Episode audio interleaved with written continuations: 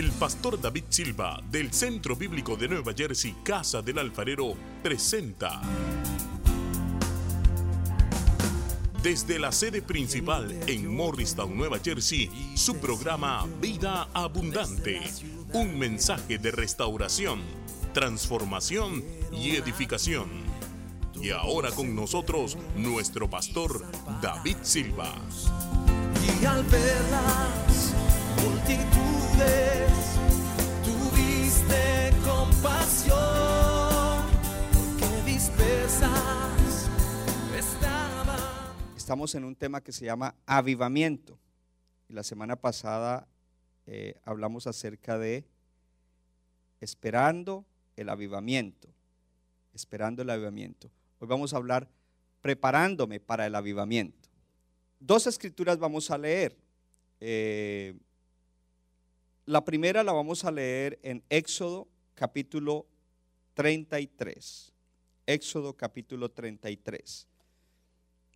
Y la segunda la vamos a leer en Gálatas capítulo 5. Gálatas capítulo 5. Aunque la de Gálatas yo se la voy a decir, usted no necesita leerla porque es una frase de, dos versículos, que está en dos versículos. Éxodo capítulo 33. Amén. Y vamos a ver allí en Éxodo 33 eh, el pueblo de Dios, y ahí tenemos que ponernos nosotros la iglesia, Moisés el líder, una situación que había pasado con el pueblo de Dios y cómo Moisés ora. Y eso nos va a servir para que todos oremos de esa manera, en esa dirección. Amén. Dice en Éxodo 33, vamos a leer desde el versículo 12 en adelante. Dijo Moisés a Jehová, lo cual, quiere decir una oración. Mira, tú me dices a mí, saca este pueblo. Y tú no me has declarado a quién enviarás conmigo. Sin embargo, tú dices, yo te he conocido por tu nombre y has hallado también gracia en mis ojos. Ahora pues, si he hallado gracia en tus ojos, te ruego que me muestres ahora tu camino. Subraye esa palabra, tu camino, para que te conozca y halle gracia en tus ojos. Y mira que esta gente es pueblo tuyo. Y él dijo, porque cuando uno está orando, está hablando con Dios, Moisés ya dijo lo que tenía que decir y ahora el Señor le dice, mi presencia irá contigo y te daré descanso. Si alguna vez has venido a nuestra sede en Abbott Avenue, hay un letrero allá en el lobby antes de entrar al santuario que dice, mi presencia irá contigo.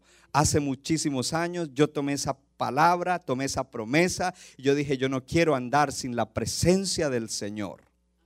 Y Moisés respondió, versículo 15, tu si tu presencia no ha de ir conmigo, no nos saques de aquí. ¿Y en qué se conocerá aquí que he hallado gracia en tus ojos, yo y tu pueblo? Sino que tú andes con nosotros y que yo, yo y tu pueblo seamos apartados de todos los pueblos que están sobre la faz de la tierra. Y Jehová dijo a Moisés, también haré esto que has dicho, por cuanto has hallado gracia en mis ojos y te he conocido por tu nombre. Entonces Moisés le dijo, te ruego que me muestres tu gloria. Amén. Oh, tremenda, tremenda oración.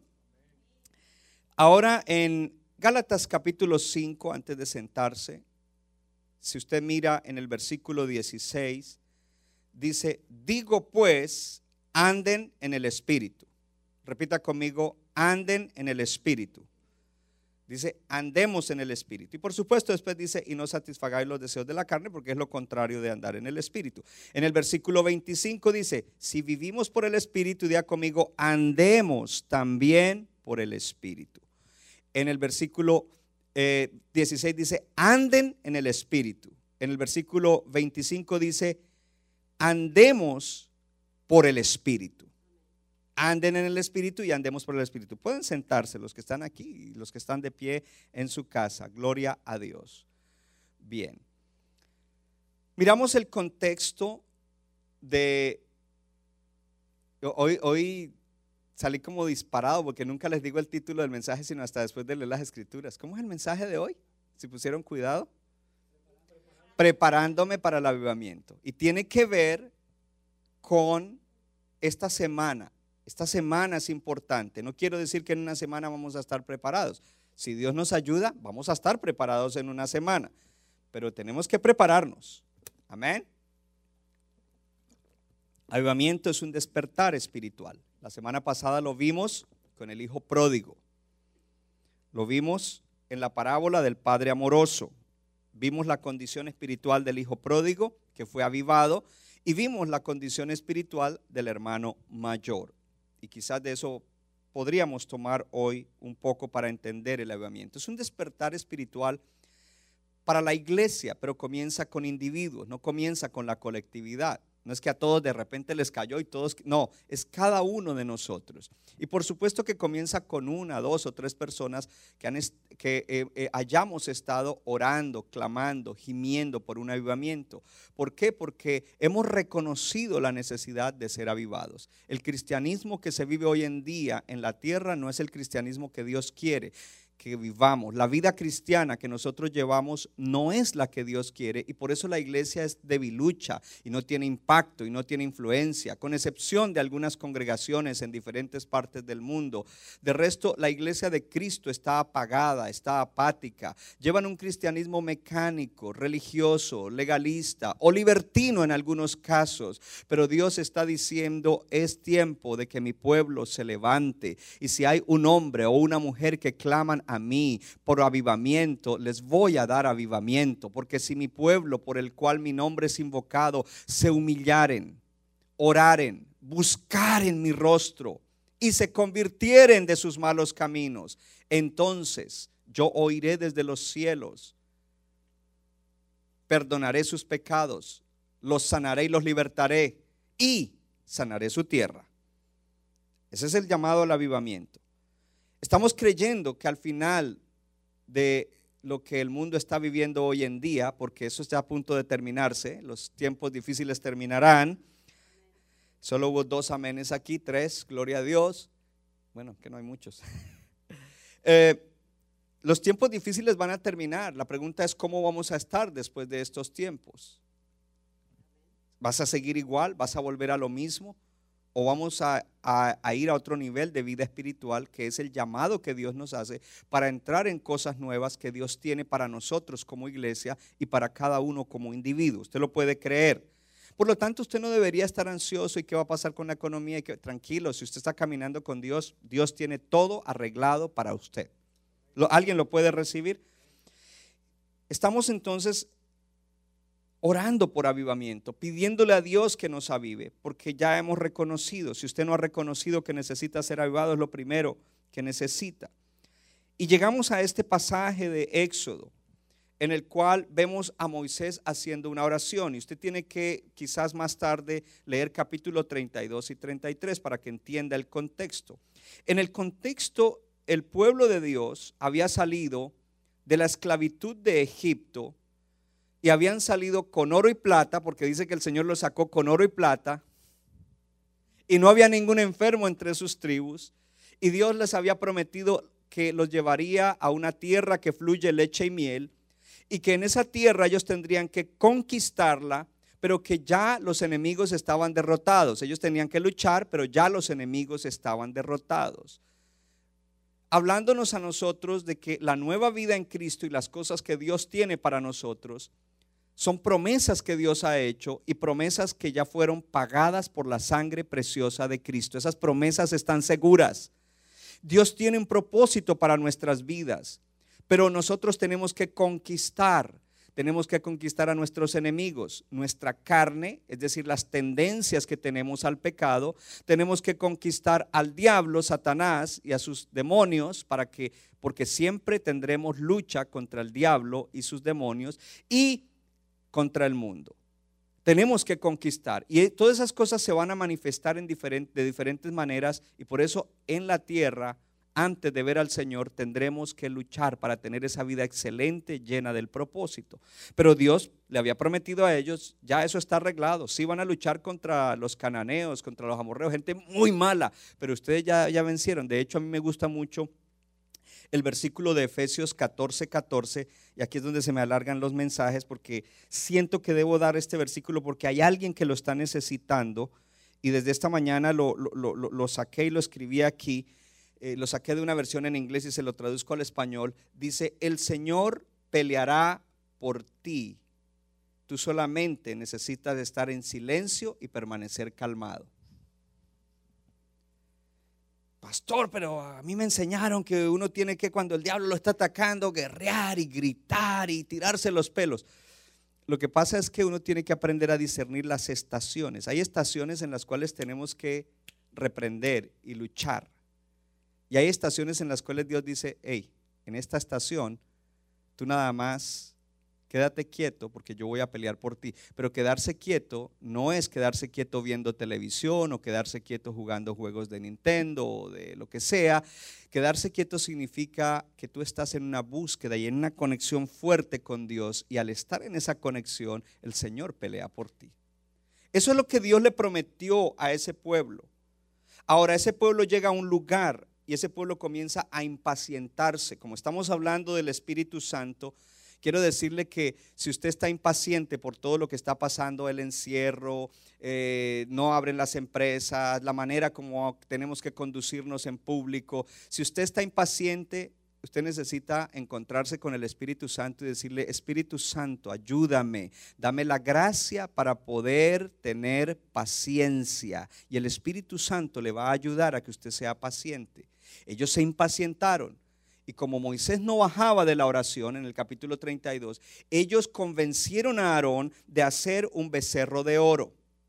Entonces aquí viene, y comenzaron a adorarlo. Ojo, tremendo. Este es el momento más bajo del pueblo de Dios en el Antiguo Testamento. Hicieron ese becerro de oro y comenzaron a adorarlo y a decir que ese becerro los había sacado de Egipto. No a ellos no cantaban a Él sea la gloria. Pero aquí hay un, detalle importantísimo. Y es que con la bendición material que Dios les había dado, porque lo sacó con oro, se hicieron un ídolo.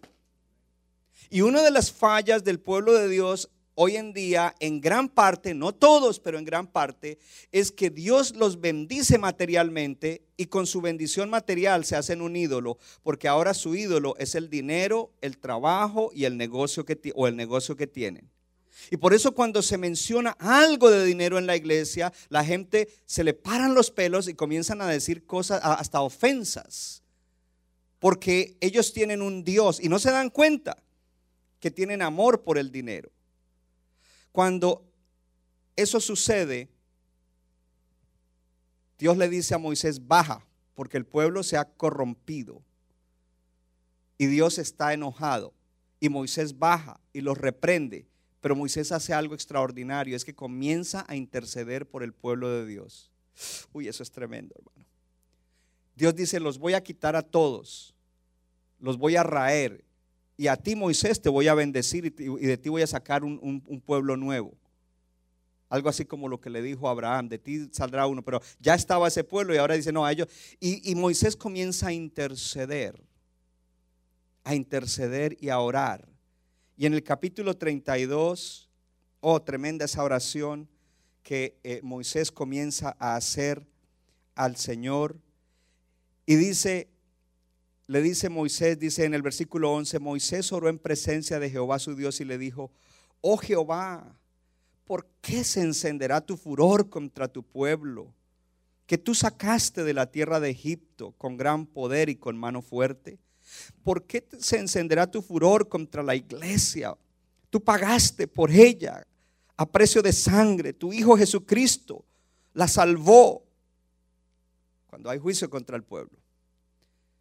¿Por qué han de hablar los egipcios? ¿Por qué habla, habla de hablar la gente del mundo diciendo, para mal los sacó? Si ve, esos cristianos ahí, eh, eh, dice que Dios los salvó, pero mire, andan mal. Para matarlos en los montes, para raerlos de sobre la faz de la tierra? Vuélvete del ardor de tu ira y arrepiéntete de este mal contra tu pueblo. Y es una oración atrevida. Usted no se atreva a hacer esas oraciones, especialmente si su vida espiritual es una vida espiritual debilucha y superficial. Acuérdate de Abraham, de Isaac y de Israel, tus siervos, a los cuales has jurado por ti mismo y les has dicho, yo multiplicaré vuestra descendencia como las estrellas del cielo. Y daré a vuestra descendencia, tus generaciones, toda esta tierra que he hablado, y la tomarán por heredad. Versículo 14. Entonces Jehová se arrepintió del mal que dijo que habría de hacer a su pueblo. Este pueblo necesitaba avivamiento, como la iglesia de Cristo hoy necesita avivamiento. Porque muchos llevaban un cristianismo muy mediocre antes de la pandemia. Y, para muchos todas las otras áreas de su vida lo absorbían tanto que para Dios no había nada, cuando para Dios debe ser todo y por causa de eso tenemos un equilibrio y manejamos excelentemente todas las demás áreas de nuestra vida. Pero tenemos argumentos si sirvo a Dios, si voy mucho a la iglesia, si esto, entonces, entonces estamos diciendo, Dios, si, si, si, si yo llego a, meterme bien contigo, parece que mi familia se va a acabar y mi economía no va a prosperar. Eso es una herejía, eso es, eso es igual lo que hacía esta gente aquí. Necesitamos gente que sean radicales y metidos con Dios. Pastor, ¿y usted me puede dar un ejemplo de alguien que, que tenga una vida balanceada y metido de cabeza con Dios y tiene bien su familia y está bien en todas las áreas? Aquí tiene uno. ¿Ok? Gloria a Dios. Invíteme a un Starbucks cuando abran y te contaré muchas cosas. Oh, ya está abierto. Gloria a Dios. Van a llegar las invitaciones ahorita aquí.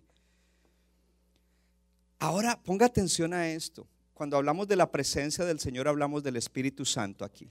Diga conmigo, el Espíritu Santo es la manifestación de la presencia de Dios. En el capítulo 33, eh, Dios le dice en los primeros versículos a Moisés, le dice, ¿sabes qué? Está bien, eh, tremendo porque eh, Moisés sigue orando, intercediendo. Está orando como nosotros por avivamiento, por los que, los que sentimos que necesitamos avivamiento y estamos procurando no quedar iguales después de lo que está pasando en el mundo y ir con la iglesia a otro nivel de vida. Y entonces el Señor le dice a Moisés, le dice, ok Moisés, los voy a meter en la tierra prometida porque yo lo prometí. Moisés le dijo, hey, tú nos prometiste. Se parece a Josiah, you promised. ¿Sabe por qué Dios no le dio un coscorrón o un cocotazo a Moisés? Porque Moisés le hablaba como un niño no era arrogante, sino que dice que era el hombre más manso y humilde del mundo. No era que él estaba, Señor, es que tú prometiste. No, no, no, él venía como un niño. You promised, Lord. Me prometiste, tú me prometiste que nos meterías a la tierra prometida. Parece a Josiah. Y el Señor le dijo, sí, es verdad, yo lo prometí, yo cumplo mis promesas. ¿Sabe qué? Los voy a meter en la tierra prometida, los voy a llevar a esa bendición, pero yo no voy a ir con ustedes, yo voy a mandar mi ángel. Y ahí Moisés se le paran los pelos. What? Puedes mandarme todos los ángeles, pero si tú no vas con nosotros, esto no va a funcionar. Increíble que hay cristianos que son tan autosuficientes que salen adelante sin Dios. Y por eso a Dios no le dan la gloria.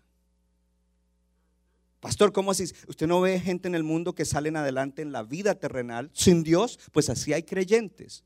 Y por eso ellos no, es, no tienen vida espiritual y ellos están en la iglesia y son cristianos, pero ellos no dependen de Dios, ellos son autosuficientes y todo lo que logran lo hacen en su propia fuerza y ellos no le dan gloria a Dios por ninguna cosa, ni le dan gracias a Dios por... por se lo dan de boca para afuera, pero por dentro dicen, mi esfuerzo, yo me quebré la espalda. usted sabe todo eso. Usted no, pero usted ha oído eso. Pero Moisés se preocupa y Moisés dice, ¿cómo así, Señor? Eh, eh, eh, no puede ser que tú no vas a ir con nosotros. Es como que el Señor dijera, ¿sabe qué iglesia? Ustedes sigan funcionando como iglesia, pero el Espíritu Santo ya no va a estar dentro de ustedes ni con ustedes. Oh, wow. No, imposible. Yo quiero que entiendas algo, iglesia. Quizás tú has estado observando cómo nuestra iglesia ha estado andando en estos dos meses. Cómo hemos estado andando. Andar es lo que hemos estado haciendo, operando. Pero es que la Biblia dice andar. Andar es todo lo que hacemos. Nuestro andar como iglesia, nuestro, nuestro hacer. Cómo hemos estado operando, funcionando como iglesia. Y yo quiero decirles algo, que si no fuera por el Espíritu Santo no lo podríamos hacer. Y yo no iba a decir esto hoy, pero siento decirlo. Porque cuando en los días, la semana que cerraron el Estado, que fue el 15, en esos mismos días, el día jueves de esa semana, ya yo estaba enfermo con el virus. Y de ahí en adelante fueron tres semanas muy duras en la salud. Pero fueron tres semanas en las cuales usted siempre recibió la administración, la oración y la palabra de Dios a través de la internet desde mi casa. Y no yo, sino la gracia de Dios que viene por el Espíritu Santo. Porque sin el Espíritu Santo no hubiéramos podido. Yo no hubiera podido. Y otro día, cuando estemos juntos, le voy a contar las experiencias mentales y emocionales que pasé durante esas tres semanas. Lo cual me lleva a pensar y, me llevó a un día en una conversación con mi esposa y luego con un pastor que me llamó, después de que todo había pasado, decirle, yo puedo decir hoy lo que significa, bástate mi gracia porque mi poder se perfecciona en la debilidad. Por eso de buena gana me glorío en las debilidades para que el poder de Cristo repose sobre mí. Yo no te estoy diciendo letra, yo te estoy diciendo que tuve una experiencia real de lo que significa que Dios obre a través de uno cuando uno está más débil espiritual, mental, emocional y físicamente. Por eso Moisés se asusta y dice, no, qué ángel ni qué ángel, lindo los ángeles. El ángel Gabriel es maravilloso. Y, Mayra dirá, el ángel Gabriel es lindo, gloria a Dios. Pero sin ti, ¿cómo es eso? Y entramos en, entonces, y ojo, porque Dios ya los había perdonado. ¿En qué se sabe que Dios ya los había perdonado? En que si usted lee los versículos primeros del capítulo 33, una de las cosas que Moisés hace es va y arma un tabernáculo. No es el tabernáculo que, Dios ordenó con piedras preciosas y, con pieles de conejo y pieles de, ¿cómo se llama el que tienes debajo de tu casa? Marmota ni nada de eso. E, e, es un tabernáculo que él levantó ahí para adorar a Dios. Y cuando Moisés va, la presencia de Dios se manifiesta, el Espíritu Santo se mueve y todos los hermanos salen de, sus tiendas y miran cuando el Espíritu Santo, y ahora todos, el pueblo está eh, entrando en tener comunión a causa del liderazgo de Moisés. Dios ya los había perdonado, pero Dios dice, yo no voy a ir con ustedes. Y comenzamos entonces a mirar en esta oración, que es la oración que estamos tomando para caminar esta semana Oh, ¿cuántos dicen conmigo, yo voy a caminar esta semana en esa oración? Desde el versículo 12, donde dice que Moisés está orando al Señor y le dice, mira, tú me dices, a mí saca a este pueblo y tú no me has declarado a quién enviarás conmigo. O sea, tú dijiste que ibas a enviar el ángel, pero yo te digo, no, Señor. Eh, sin embargo, tú dices, yo he conocido, te he conocido por tu nombre y he hallado también, y has hallado también gracia en mis ojos. O sea, e-, él le dice, Padre Celestial, tú dices que tú me conoces a mí profundamente, conoces mi carácter, nombre es carácter, quién soy yo, lo que hay en lo profundo de mi corazón. Y también tú me has dicho que yo he hallado gracia delante de tus ojos. Le está diciendo eso. ¿Y qué más le dice? Le dice, ahora pues, si de verdad he hallado gracia en tus ojos, te ruego que me muestres ahora tu camino para que te conozca y halle gracia en tus ojos. Y luego le dice, y mira que esta gente es tu pueblo. Yo solo soy el líder, yo solo soy el pastor, pero esta gente es tu pueblo. Y entonces el Señor le responde, mi presencia irá contigo y te daré descanso. El Espíritu Santo estará con ustedes.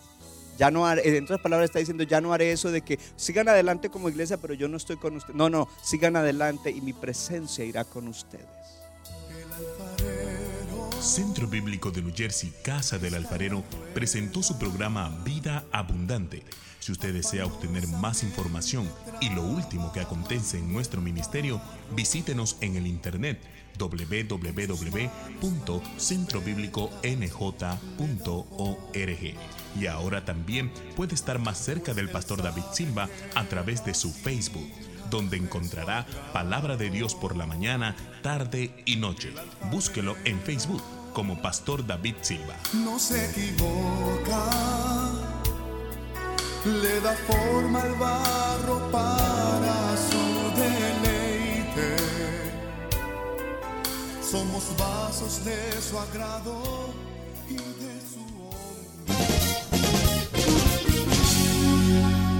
Nuestra iglesia está localizada en la 63 de la Abbott Avenue en Morristown, Nueva Jersey. Miércoles 7 y 30 de la noche, domingo 8 y 30 y 11 de la mañana. Para más información, llámenos al 973-292-0170. 973-292-0170.